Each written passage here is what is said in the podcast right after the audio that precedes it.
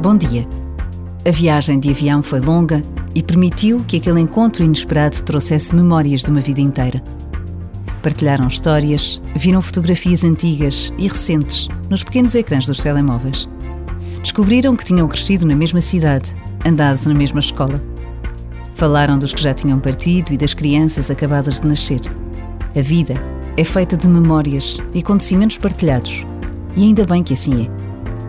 Por vezes, basta a pausa de um minuto para trazermos à nossa memória uma pessoa da nossa vida e rezarmos por ela.